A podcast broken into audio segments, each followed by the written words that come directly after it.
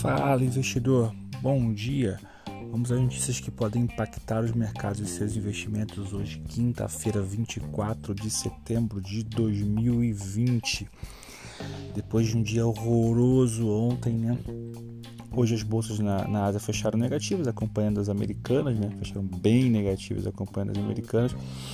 E as bolsas hoje estão tentando uma recuperação. O índice de confiança na Alemanha, a economia alemã veio maior em quase dois anos, maior em 20 meses.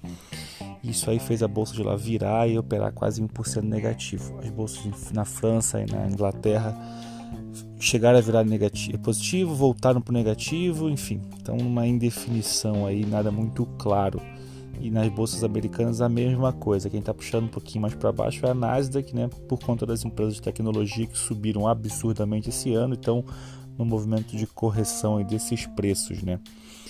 Aqui pelo Brasil a gente tem aí de novo se fala do tal do CPNF. O governo não cansa de nos tomar dinheiro, é impressionante.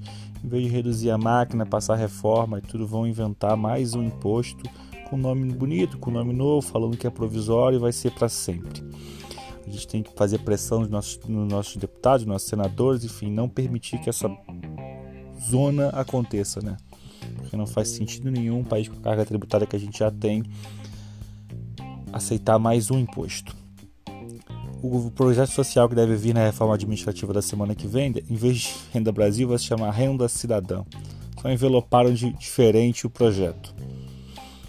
O Marco Aurélio Mello no STF mandou para a corte, né, sobre o, o, depoimento do Bolsonaro, se vai ser por escrito, se vai ser presencial, enfim. Aqui nas questões das empresas, noticiário corporativo, o Banco BR Partners cancelou o IPO, tá, pela baixa procura. A Hidrovejo Brasil é, lançou o IPO com preço no piso da faixa indicativa e a CVC está avaliando alternativas de captação ou rolagem de dívidas com os credores. Notícia que não pode ser muito boa para a empresa, de repente, caso ela não consiga isso, tá? Então é ficar ligado, petróleo caindo justamente no receio de que a economia dê uma esfriada e as pessoas diminuam andar de carro, andar de, de qualquer tipo de transporte, isso é um problema, né? E minério de ferro opera em alta de 0,33 nesse momento. É isso, se inscreve aí para receber o aviso quando os podcasts sair, se inscreve nas nossas redes sociais, seja você investidor, valeu!